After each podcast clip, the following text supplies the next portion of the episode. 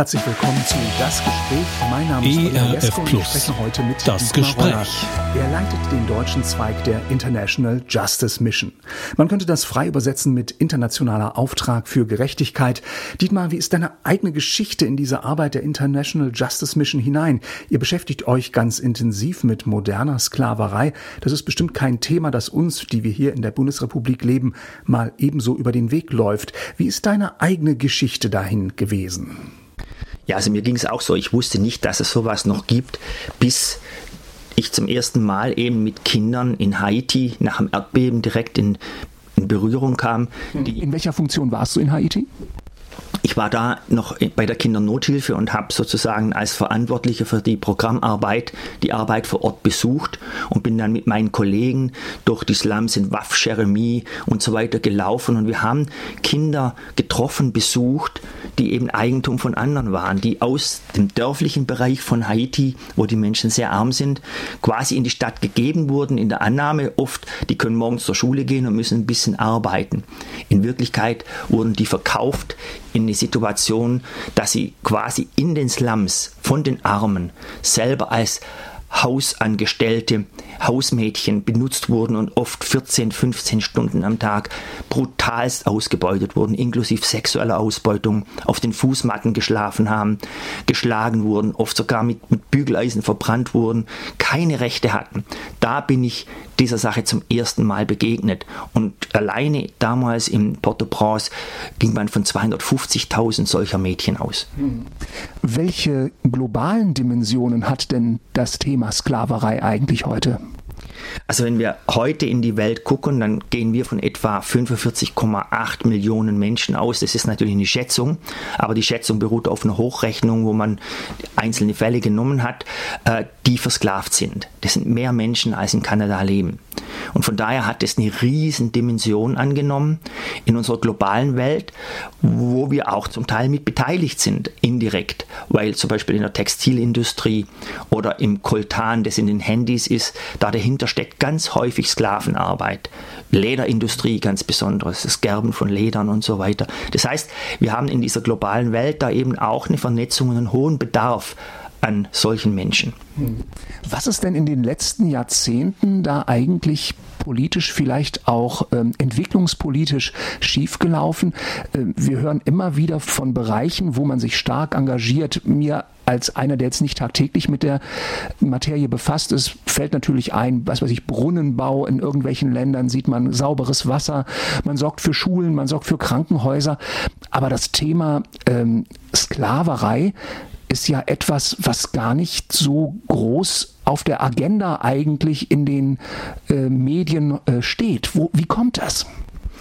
Ja, wir sagen ja immer, arme Menschen haben keinen Zugang zu Bildung, zu Wasser, zu Gesundheit. Und die Entwicklungszusammenarbeit sieht es als Themen, wo man sagt, da muss man den Zugang schaffen, da muss man aber auch Einrichtungen schaffen und mithelfen, dass quasi alle Leute da Zugang haben.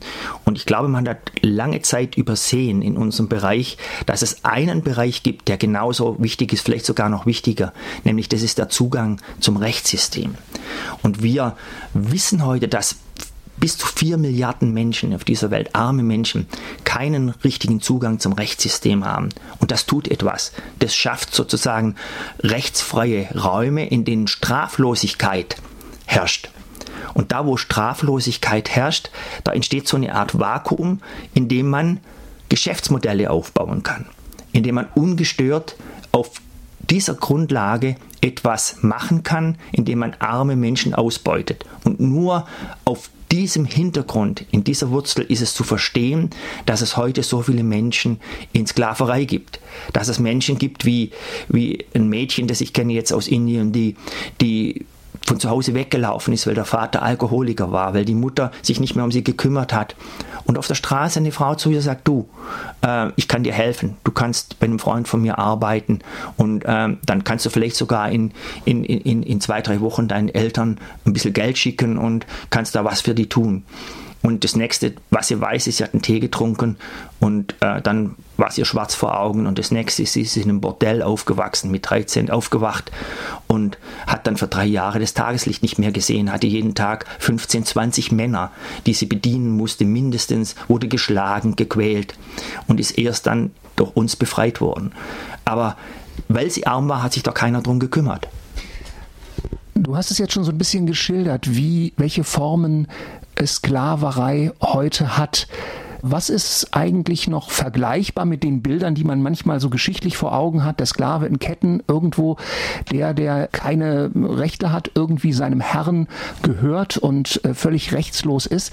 Kann man das eins zu eins auf die Situation von Sklaven heute übertragen oder hat Sklaverei auch Formen, die man vielleicht nicht so ohne weiteres erkennt, wenn man nicht das Auge dafür hat?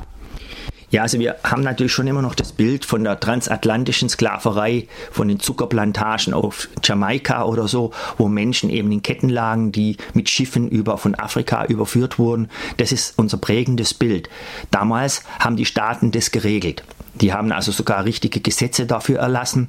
Das gibt es heute auf der Welt nicht mehr. Kein einziges Land hat noch ein Gesetz, das Sklaverei legitimiert. Es sei denn, wir gucken jetzt Richtung äh, IS oder Boko Haram, wo man wieder so semi-staatliche Strukturen hat, wo die alte Form der Sklaverei und neue Hightech-Sachen zusammenfließen, wo also zum Beispiel durch WhatsApp Frauen angeboten werden, Kinder angeboten werden, also Mädchen mit zwölf Jahren verkauft werden. Ähm, das ist aber eher so eine kleine Sache. In der Regel weltweit sieht man auf den ersten Blick nicht, dass es noch Sklaverei gibt. Da ist zum Beispiel äh, eine, eine, Situation in, in, in, Indien, wo Leute in Steinbrüchen arbeiten. Da geht es um, um, um, Ausbeutung, äh, wo Leute in Schuldknechtschaft fallen. Es ist ein Riesenthema. Das heißt, sie machen irgendwo Schulden, vielleicht 10, 15 Euro und können die nicht zurückzahlen. Also da war ein Kind krank, man braucht schnell Geld und arme Leute können eben nicht zur Bank gehen, haben auch keinen Überziehungskredit auf ihrem Girokonto, sie haben keins. Die gehen zum Geldverleiher. Der Geldverleiher nimmt 10, 20, 30 Prozent Zinsen. Und wenn dann nach zwei, drei Wochen oder vier Wochen das Geld nicht zurückbezahlt werden kann, dann sagen sie, kein Problem, du kannst bei einem Freund das abarbeiten. Und dann gehen die irgendwo vielleicht 100 Kilometer weg, werden die gebracht oder 200 in einen Steinbruch, in eine Ziegelei, in eine Reismühle, in eine Lederfabrik, in eine Textilfabrik und fangen an zu arbeiten und denken, nach vier Wochen habe ich das Ding abgearbeitet mit meiner Familie und wir kommen raus. Aber dann kommt für die Überfahrt, für Essen, für Unterkunft und Verpflegung so viel dazu, dass am Ende von den vier Wochen mehr Schulden da ist als vorher. Wir haben Menschen aus solchen Situationen befreit, die wegen 10, 15 Euro in der dritten Generation versklavt waren. Eigentum von jemand. Dietmar Roller von der International Justice Mission. Die International Justice Mission setzt sich hier besonders für entrechtete Menschen ein. Mein Gesprächspartner heute ist Dietmar Roller. Er leitet den deutschen Zweig dieser Arbeit. Dietmar, ihr engagiert euch besonders in Mumbai, Indien. In welcher Form könnt ihr in diesem Land tätig werden? Wie arbeitet ihr dort gegen Sklaverei? Also ganz Südasien ist eigentlich immer noch so eine Region, in der Schuldknechtschaft und äh, auch Menschenhandel äh, ziemlich aktiv ist, eben weil es sehr viele Menschen gibt, die arm sind. Auch hat es sicher damit zu tun, dass es sowohl in Pakistan als auch in Bangladesch, aber auch eben vor allen Dingen in Indien noch das Kastensystem gibt, wo Menschen, sagen wir, wertloser angesehen werden wie andere und so weiter. Aber was wir sehen, ist eben dann, dass Menschen tatsächlich aufgrund von Armut, also nicht aufgrund von, von, von anderen kulturellen Dingen, aufgrund von Armut da reinkommen, eben wie Schuldknechtschaft. Oder was wir jetzt gerade in Mumbai immer wieder sehen, weil wir da sehr stark auch im Rotlichtbezirk arbeiten, dass äh, Mädchen von ländlichen Bereich in die Stadt kommen. Ich habe ja noch nicht lange her mit Mädchen gesprochen in Orissa. Also das heißt, es ist ein Staat, ein sehr, sehr armer Staat, auch mit sehr vielen Christen übrigens in Indien. Und da ist der Hintergrund oft so, dass Familien Bauern, die haben ein kleines Grundstück, die arbeiten da und wenn es dann zu einer Dürre kommt, wenn die also quasi was rein investieren und es kommt nichts raus, dann kommen die in große Not. Wenn das ein Jahr darauf nochmal passiert, dann sind die oft in so einer Not, dass sie nicht mehr genug zu essen haben, nicht mehr genug zu überleben. Und wenn dann jemand vorbeikommt und zu denen sagt, hör mal, gib mir doch deine 13-jährige und 12-jährige Tochter mit. Die können bei mir in Mumbai in die Schule gehen und ich sorge für die. Und dafür müssen sie halt ein bisschen arbeiten. Dann ist bei so armen Menschen ist es wie ein Strohhalm in dem Moment. Die sagen, hier ist eine Lösung. Ich kriege dafür noch 400 Dollar. Ich kann erstmal überleben. Ich kann wieder neues Saatgut kaufen. Und gleichzeitig äh, sind zwei meiner Töchter versorgt. In Wirklichkeit verschwinden diese zwei Mädchen dann irgendwo in einem Bordell und äh, erleben Schreckliches jeden Tag jeden Tag wieder neue Vergewaltigung, jeden Tag wieder neu da drin. Und es gibt tausende solcher Fälle. Der Hintergrund dazu ist ja auch interessant. Oft ist es, hat es auch mit dem Saatgut zu tun, dass wir ja heute oft mit äh, Saatgut arbeiten, das man nur einmal einsetzen kann und das immer wieder neu zu kaufen ist. Und äh, da sich die Bauern dann eben verschulden und aus, de, aus der Situation, Situation heraus das geschieht. Und das finden wir jetzt im Moment eben in Mumbai immer wieder, dass wir solche Mädchen herausholen. Der Schwerpunkt in Mumbai selber ist eben, dass unsere Ermittler, also wir haben ja verdeckte Ermittler, die dann in so einer Situation unterwegs sind. Und genau gucken wir, wir, wir gucken nach Minderjährigen, nach Kindern, nach Jugendlichen in der Situation. Und dann kommen eben solche Geschichten zum Vorschein. Ich frage mal ganz naiv als jemand, der von der Thematik doch zumindest aus dem persönlichen Erleben sehr weit weg ist.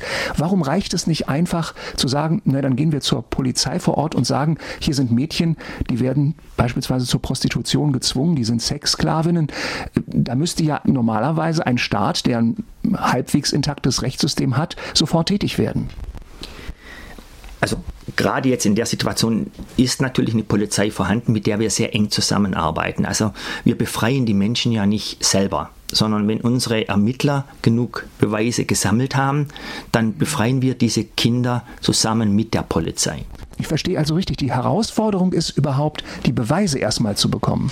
Ja, es ist natürlich so, wir, wir sehen das in vielen Ländern des Südens, dass die Rechtssysteme eben nicht funktionieren. Auch da kann man wieder so ein bisschen analog zu dem, was wir alle kennen, sagen. Wenn wir ein Krankenhaus unterstützen, das aufgebaut wird irgendwo in Afrika, dann wissen wir, dieses Krankenhaus wird aufgebaut, weil in dem Land selber zu wenig Ressourcen da sind für das Krankenhaus, weil vielleicht das Know-how auch noch nicht da ist, also das Wissen und man braucht noch Training und äh, weil wir wissen, es braucht einfach mal eine Zeit, bis so etwas dann aufgebaut ist und läuft, um es dann an die, an die lokalen Kräfte, Menschen zu übergeben, aber mit denen zusammen das aufzubauen.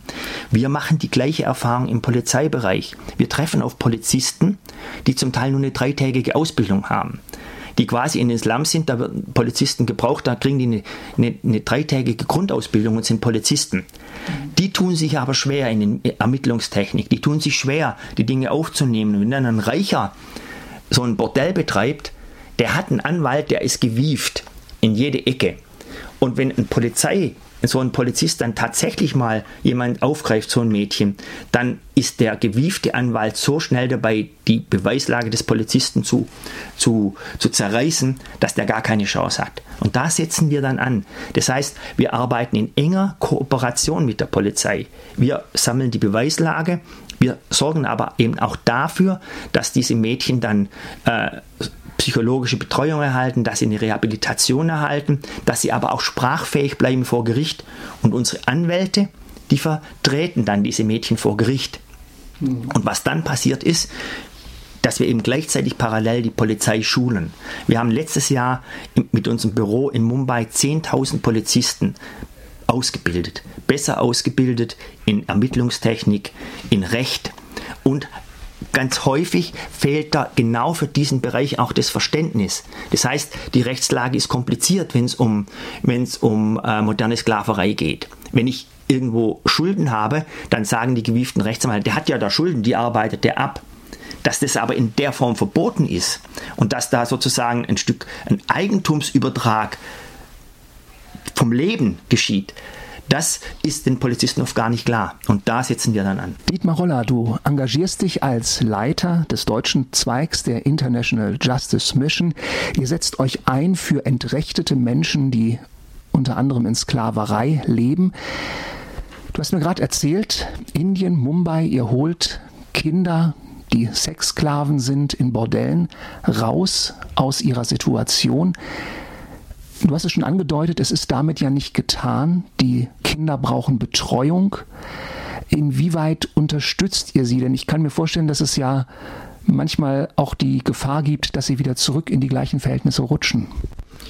Ja, also wenn wir jetzt so arbeiten würden, dass wir sagen, wir befreien die Leute nur und lassen sie dann alleine, dann würden wir ja auch ein neues Geschäftsmodell aufbauen. Das heißt, wir würden dann quasi vielleicht sogar die Leute freikaufen, was manchmal, manchmal heißt, heißt sonst, warum kauft ihr die nicht einfach frei? Aber Mädchen, die da rauskommen, wenn nichts weiter geschieht, werden sofort ersetzt. Und die Mädchen, die rauskommen, die würden ja größtenteils auf der Straße landen, weil sie in einer Stadt sind, die sie nicht kennen, die sind nicht mehr orientiert, die waren oft drei Jahre irgendwo versteckt. Ähm, in der Situation würde man sozusagen die, die Situation eher, ich sage das mal ein bisschen, verschlimmbessern. Man würde quasi etwas Gutes wollen, aber was Schlechtes machen. Deshalb arbeiten wir auch mit einem ganz anderen Ansatz. Wir wie gesagt, sind mit verdeckten Ermittlern unterwegs, um die Beweislage zu sichern. Mit der Polizei zusammen befreien wir dann die Mädchen, in dem Fall. Ähm, wir haben dann Sozialarbeiter, Psychologen, die sich die bei der Befreiung dabei sind und die Mädchen sofort in Schutz nehmen, sofort mitnehmen. Und dann arbeiten wir mit äh, sozialen Einrichtungen, kirchlichen Einrichtungen, aber auch staatlichen Einrichtungen, aber auch Einrichtungen von anderen Organisationen zusammen, wo diese Kinder und Jugendlichen dann über zwei, drei Jahre eine Rehabilitation erhalten. Das heißt, da sind unsere Psychologen dabei, da sind die Psychologen der Organisationen dabei und es sind dann drei Jahre, wo diese Kinder wieder Kinder sein dürfen, wo sie wieder lernen, in ein normales Leben zurückzukommen. Ich weiß gar nicht, das ist, wenn man mit den Kindern zusammen ist und man, man, man, man kennt diesen Bruch, der Bruch ist ja, das ist ja ein, vielfältiger Bruch. Da ist erstens mal fühlen die Kinder, sie sind von ihren Eltern verraten worden. Äh, obwohl es die Eltern gut gemeint haben, die haben einen Strohhalm gesehen. Aber das ist, was das Kind fühlt. Ich bin allein gelassen worden. Dann kommt der Missbrauch dazu. Ich bin missbraucht worden. Ich bin Ware geworden. Das erfahren die Kinder. Ich bin nicht mehr gefördert worden. Ich bin zurückgelassen worden. Ich bin gar nichts mehr. Und da setzt dann eben auch die Therapie an, dass man den Kindern wieder ein Selbstbewusstsein, einen Wert zurückschenkt. Das hat, ist, ist für uns ein zutiefst biblisches Motiv, dass Gott uns geschaffen hat in seiner Ebenbildlichkeit. Die Würde des Menschen ist deshalb ja auch unantastbar. Wir alle sind Gottes Ebenbilder.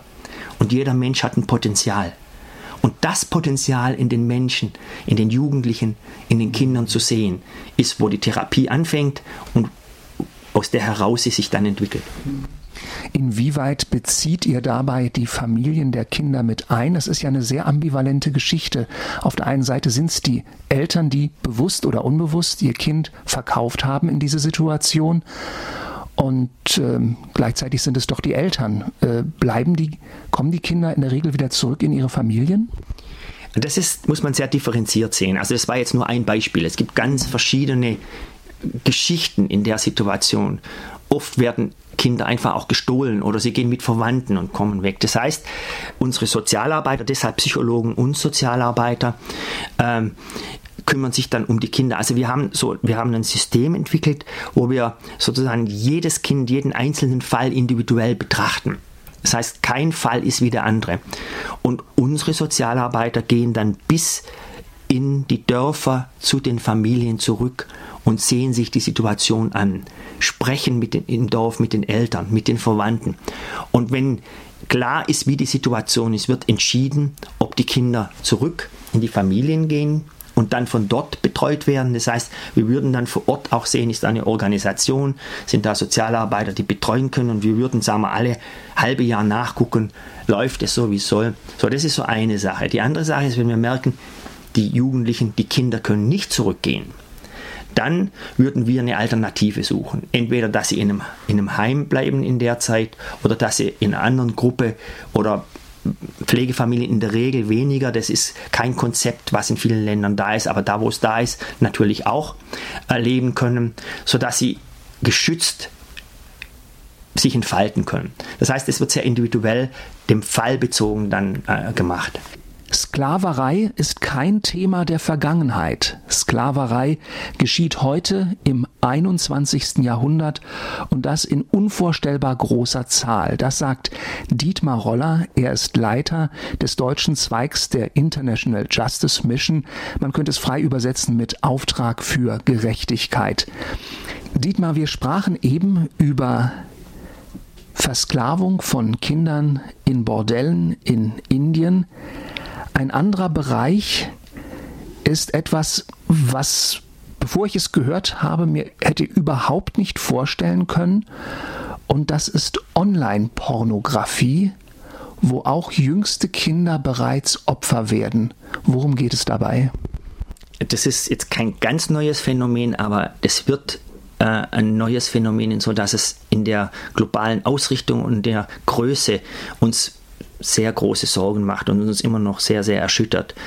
Wir sind in, auf den Philippinen eben da sehr, sehr nahe dran. Und auch da ist der Hintergrund letztlich Armut. Aber das ist ein Thema, über das man auch, ich, mir fällt es immer wieder schwer, darüber zu sprechen, weil da geht es eben um Kinder, die oft schon im Babyalter vor der Kamera missbraucht werden und weltweit online auch Familienväter, hauptsächlich Männer, aber nicht nur, sitzen und quasi dafür bezahlt haben, dass sie bestimmen dürfen, was mit dem Kind geschieht. Das heißt, da wird dann über internationale Geldkanäle einfach Geld geschickt in diese Region. Man kann ja heute alles machen. Man kann ja heute 100 Euro innerhalb von Minuten von irgendwo in Deutschland in den Slum irgendwo schicken. Und über diese Kanäle läuft es dann. Und wenn das Geld da ist, dann hat der Kunde das Recht, für eine Stunde oder so äh, zu bestimmen, was mit so einem Kind geschieht. Äh, ich, das ist also eine ganz neue Art sozusagen von, von, von Kindesmissbrauch und der geschieht über Distanz, eben online. Und das ist eine ganz, für uns ein neues Phänomen insofern, dass wir gemerkt haben, die Dimension ist sehr, sehr groß und wir jetzt spezielle Einheiten da auch aufbauen, immer in enger Kooperation mit der Polizei, mit der Schulung von Polizei, mit der Weiterbildung von Polizei, ähm, dass wir eben nicht nur in den Ländern dann die Täter sozusagen oder die, die Täter, die sozusagen das Kind dazu bringen, äh, verhaften, sondern dass wir eben auch die Strukturen aufdecken können und dass das auch Konsequenzen dann hat in Deutschland zum Beispiel. Mhm. Also dass das hier sich um etwas absolut Abscheuliches handelt, da brauchen wir, glaube ich, gar nicht drüber diskutieren.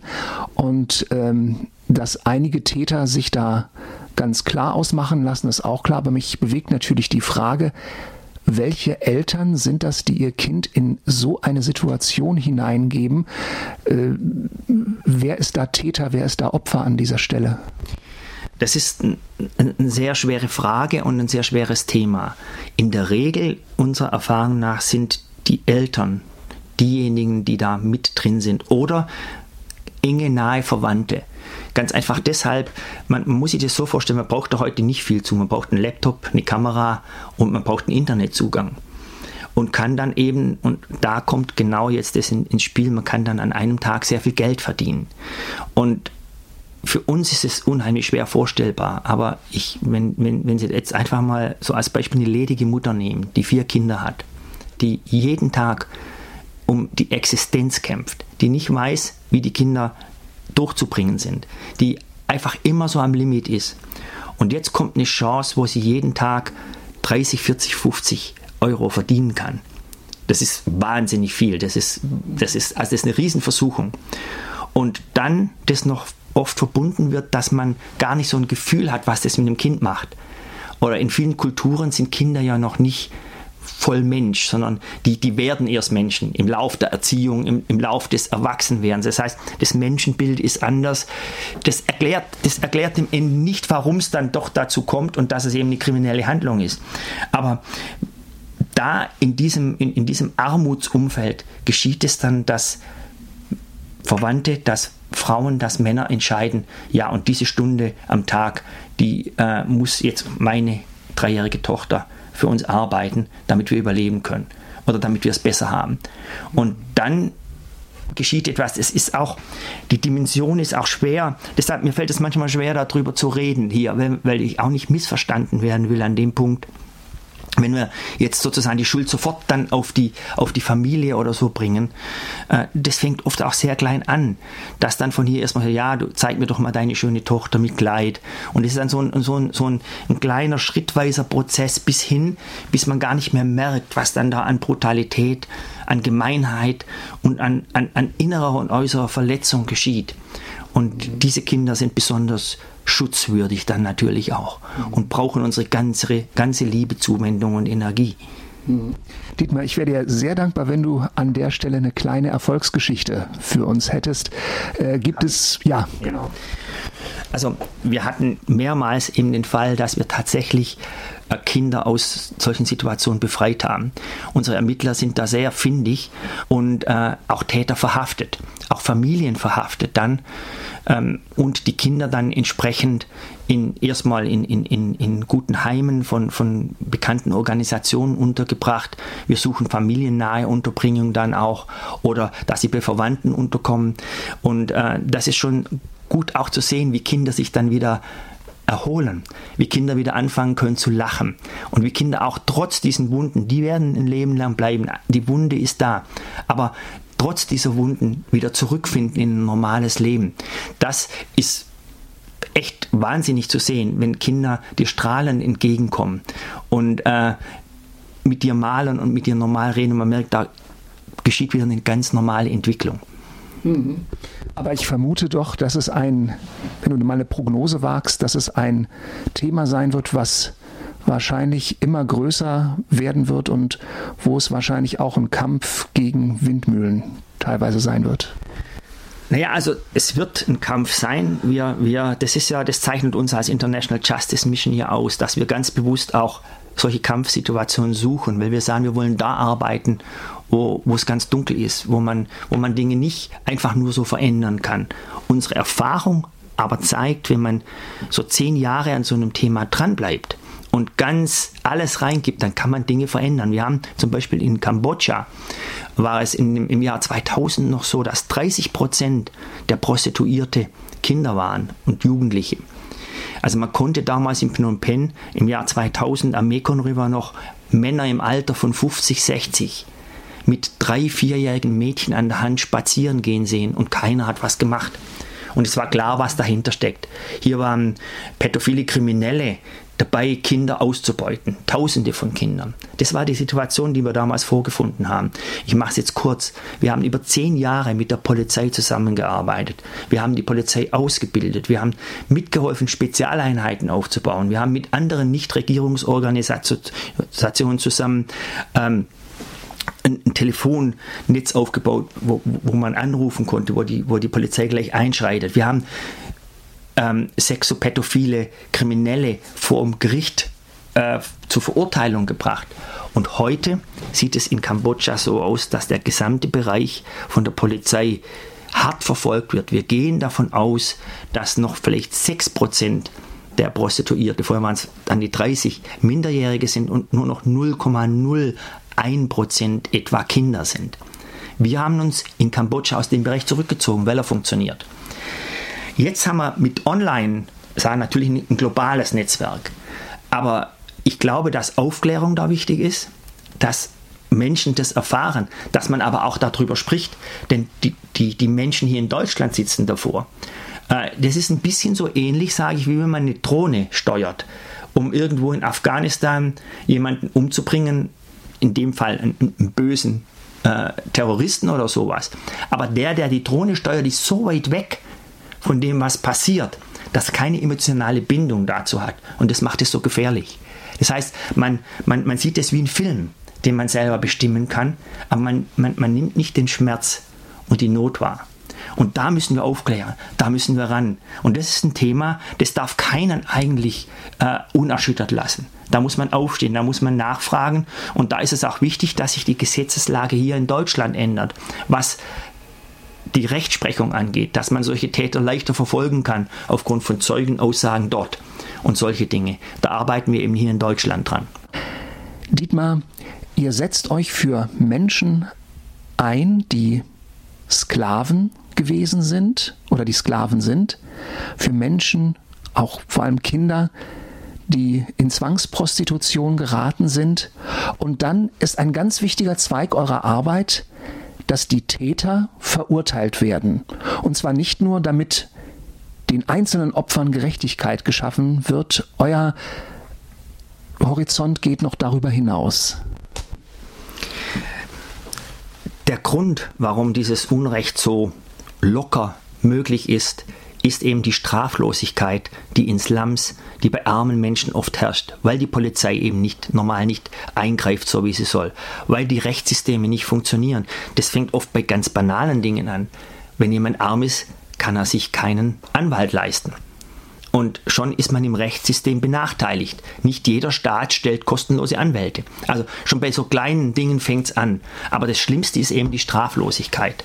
Und deshalb arbeiten wir eben in einer, in einer Systematik, dass wir eben, eben zuerst mit verdeckten Ermittlern arbeiten, mit der Polizei die Leute befreien, äh, unsere Sozialarbeiter, Psychologen den Menschen helfen, wieder ins Leben zurückzufinden, den Betroffenen.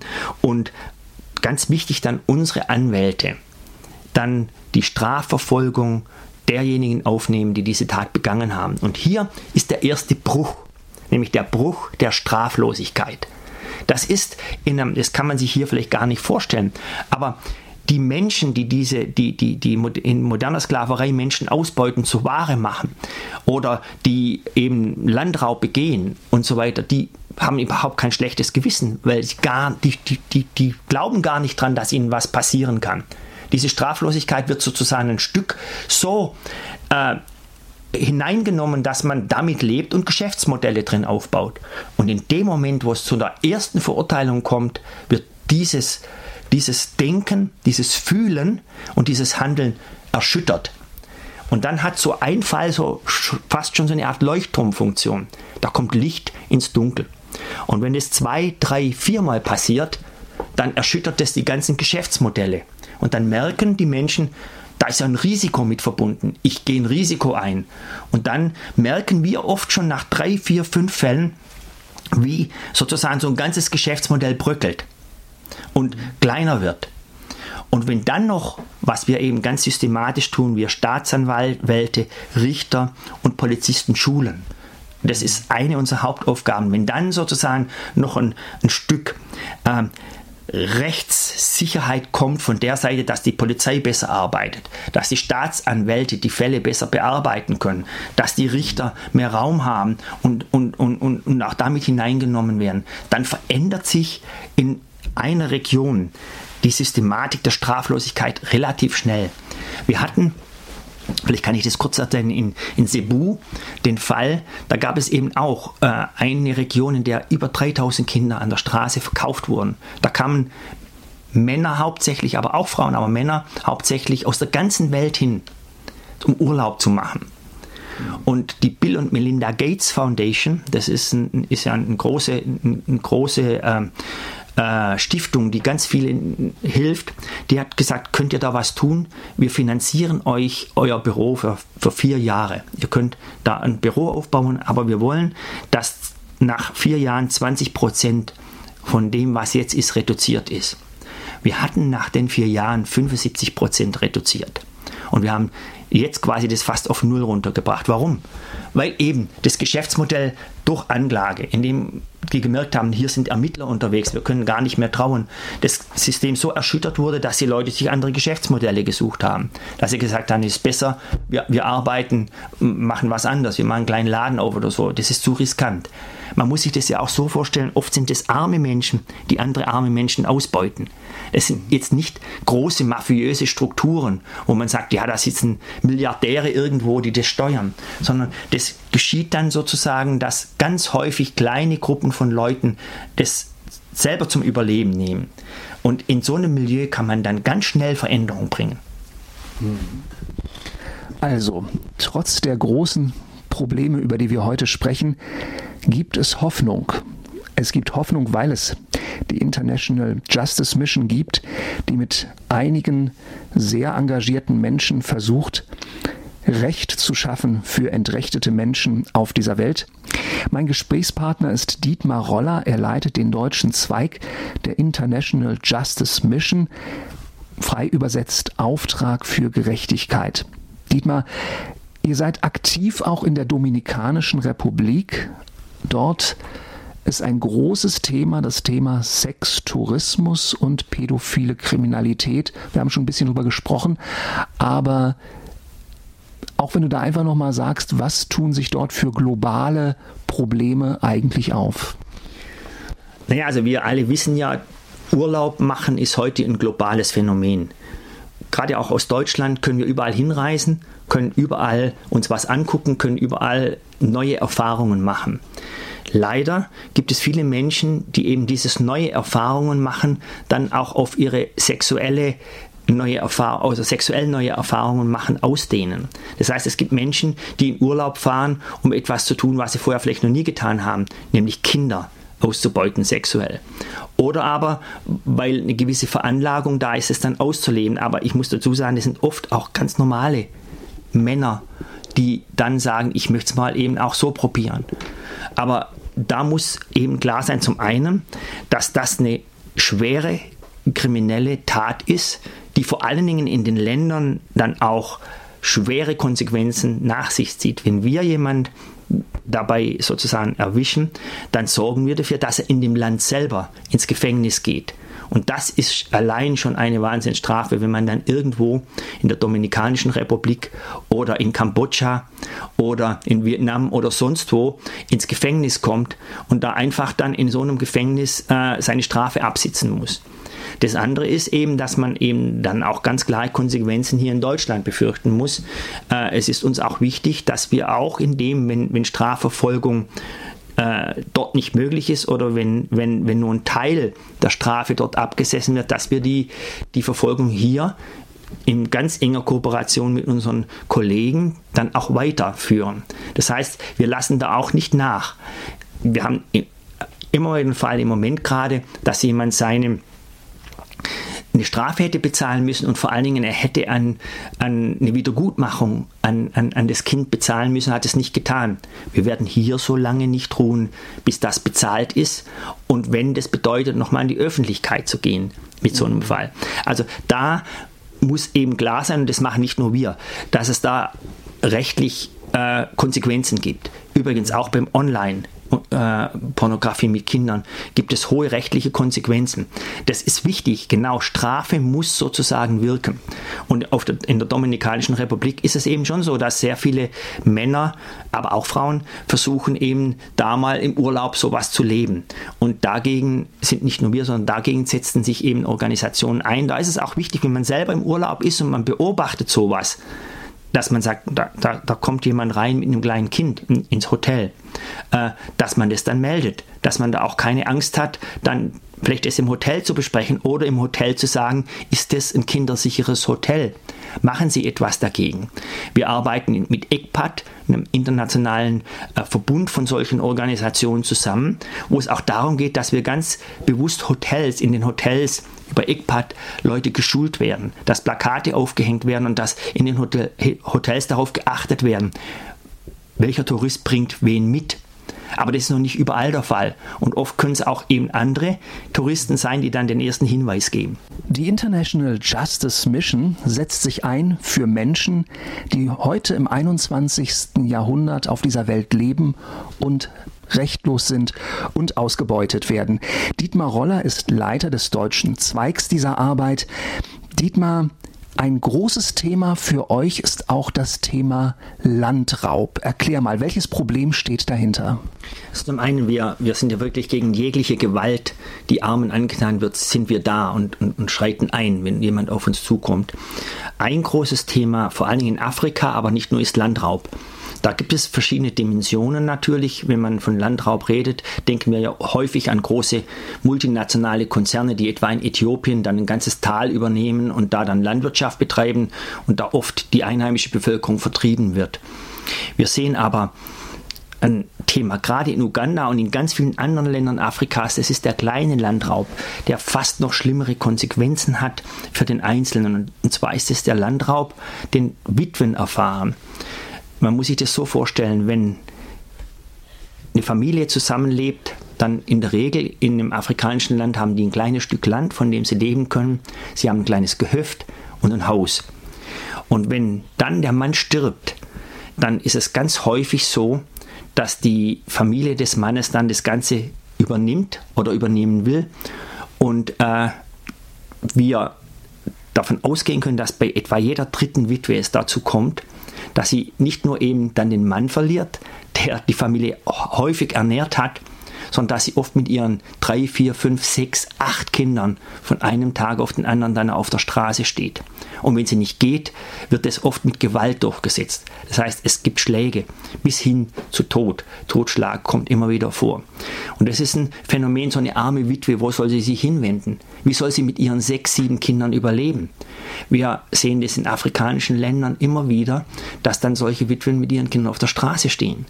Und was dann passiert ist, irgendwie müssen sie überleben. Die Kinder gehen nicht mehr zur Schule. Die Kinder können nicht mehr regelmäßig essen. Oft bleibt den Mädchen und der Frau nichts anderes übrig, als sich selber zu verkaufen, um damit zu überleben.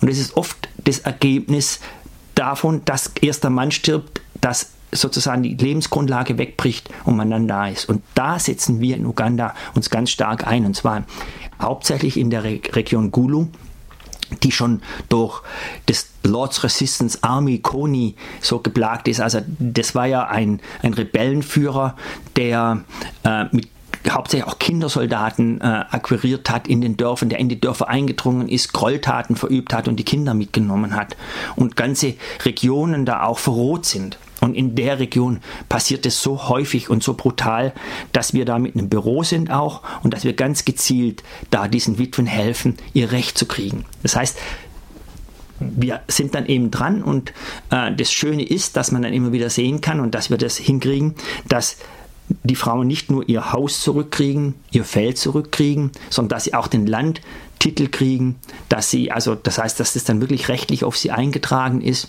und dass oft die, die sie bedrängt haben, auch noch Schadenersatz zahlen. Mhm. Ich vermute mal, dass das sicherlich auch ein längerer Prozess ist, bis ihr zu den Erfolgen gekommen seid, wo ihr heute steht, oder? Denn da müssen sich ja ganze Denkstrukturen auch verändern und äh, Rechtsstrukturen möglicherweise auch. Ja, wir sind, also wenn wir in einem Land anfangen, wir können ja nicht überall sein. Das heißt, die Not und das Elend ist ja weltweit in, in ganz, ganz vielen Staaten. Aber wenn wir in ein Land reingehen, wenn wir irgendwo anfangen, äh, dann immer in dem Bewusstsein, dass wir eine lange Zeit da bleiben. Rechtssysteme zu verändern, macht man nicht in zwei, drei Jahre. Und wir gehen mit dem Bewusstsein rein, dass wir das nur in Partnerschaft mit der Regierung, und in Partnerschaft mit der Polizei machen können. Also da gilt eben auch kein Schwarz-Weiß-Denken, dass es eben nur eine schlechte Polizei gibt oder nur und alle schlecht sind, sondern es gibt immer beides. Und wir, wir merken eben, das, was man füttert, gewinnt. Das heißt, wenn, wenn wir positive Ergebnisse produzieren mit Polizisten, wenn wir Polizei schulen, wenn wir sozusagen anfangen, die Bewegung innerhalb der Polizei zu bilden, die Recht und Rechtssicherheit zieht, dann merken wir, dass diese Bewegung Oberhand Hand gewinnt und im Lauf von Jahren sich eine Veränderung einstellt. Und das ist unser Ziel. Das ist quasi, warum wir dann auch lange im Land bleiben. Mhm. Heißt das umgekehrt, dass dort, wo keine Kooperation mit Regierung und Justiz möglich ist, dass ihr dort auch gar nicht tätig werden könnt? Gibt es Müsst ihr euch sozusagen selber eingestehen als International Justice Mission, dass manche Arbeit schlicht menschlich nicht möglich ist? Ja, also ich würde schon sagen, also dass es Länder gibt, die uns nicht wollen, dann können wir da auch nicht arbeiten, nicht in der Art. Man könnte in einer anderen Art vielleicht arbeiten, indem man eben armen Menschen hilft, indem man ihnen Geld gibt oder indem man ihnen, ihnen sozusagen hilft, einen Rechtsanwalt zu haben. Aber es wäre eben keine nachhaltige Veränderung. Jetzt muss man allerdings dazu sagen, wir sind im Moment ähm, in zehn Ländern tätig ähm, mit 18 Büros oder 20 Büros. Ich bin immer nicht ganz sicher, wie viele Büros wir haben. Ähm, wir können im Moment auch gar nicht mehr leisten, weil uns die Finanzen fehlen. Es gibt aber noch so viele Staaten, wo wir sofort hin könnten, wo wir sofort anfangen könnten, dass sich für uns die Frage jetzt nicht stellt, äh, zu sagen, okay, da ist ein Land, die, die wollen uns nicht haben, das stellt uns vor ein Problem, wir würden da gern hingehen. Also da arbeiten wir sehr sorgfältig dann im Vorfeld, indem wir die Situation genau analysieren, indem wir ganz genau reingucken und dann unsere wenigen Ressourcen, die wir haben, dann auch so einsetzen, dass sie eine größtmögliche Wirkung entfalten können. Dietmar Roller, wie kann man euch unterstützen in eurer Arbeit als International Justice Mission? Ich weiß, ihr baut sehr stark auch auf ehrenamtliches Engagement auf. Also wir sehen uns selber als Bewegung, sage ich immer so schön. Wir sind ein ganz kleines Team von hauptamtlichen Mitarbeitern hier in Berlin, wo wir uns ja gerade auch treffen. Und äh, gleichzeitig sind wir aber eine Bewegung von Ehrenamtlichen, die über ganz Deutschland verteilt ist.